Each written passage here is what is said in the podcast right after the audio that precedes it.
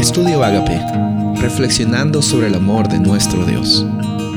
El título de hoy es El remanente de Dios en el tiempo del fin. Apocalipsis 12, 17. Entonces el dragón se llenó de ira contra la mujer y se fue a hacer la guerra contra el resto de la descendencia de ella, los que guardan los mandamientos de Dios y tienen el testimonio de Jesucristo. En estos días estamos viendo acerca de esta batalla que sucede en Apocalipsis 12.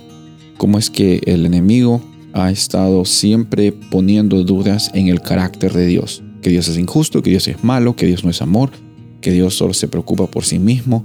Y en esa lucha se da cuenta que no puede ganar, entonces va en contra de los que creen en, el Dios verdadero, contra la comunidad de creyentes, contra la iglesia. Intenta hacer que la iglesia se escape, se esconda por un momento pero no dura por mucho tiempo. Pero incluso el dragón empieza ahora a atacar a, los descendientes, a, los seguidores de Dios durante todas las épocas de, nuestra historia.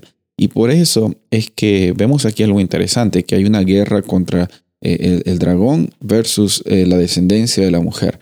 ¿Y qué características tenía esta, esta, esta población, estas personas? Eh, tenían las características de que guardaban los mandamientos de Dios y tienen el testimonio de Jesucristo. En los últimos tiempos eh, de la historia de este planeta va a existir un grupo de personas descendientes de, la mujer, descendientes de esta iglesia que está viviendo el propósito que Dios tiene para ella. Y en ese momento, en esos momentos, eh, ellos tienen esas características. No son las características que ellos hacen, o que se las ponen a sí mismas son consecuencias naturales de una experiencia con abundancia. Son, son consecuencias que llegan a ser una realidad cuando eh, dejamos que el Espíritu Santo esté trabajando en nuestras vidas.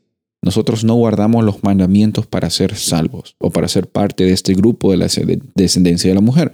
Nosotros no guardamos los mandamientos porque eso nos va a hacer que Dios nos mire y finalmente nos ame. No, es todo lo contrario.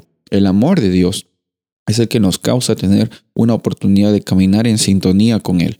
Testificar de Jesús es porque Jesús ya vino en nuestros corazones.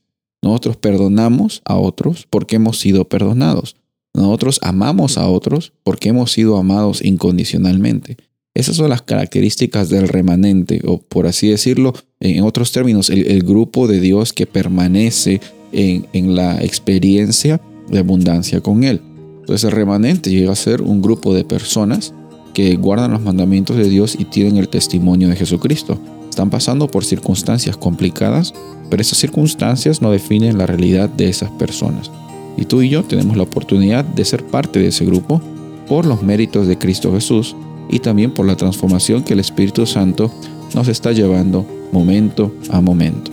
Soy el pastor Rubén Casabona y deseo que tengas un día bendecido.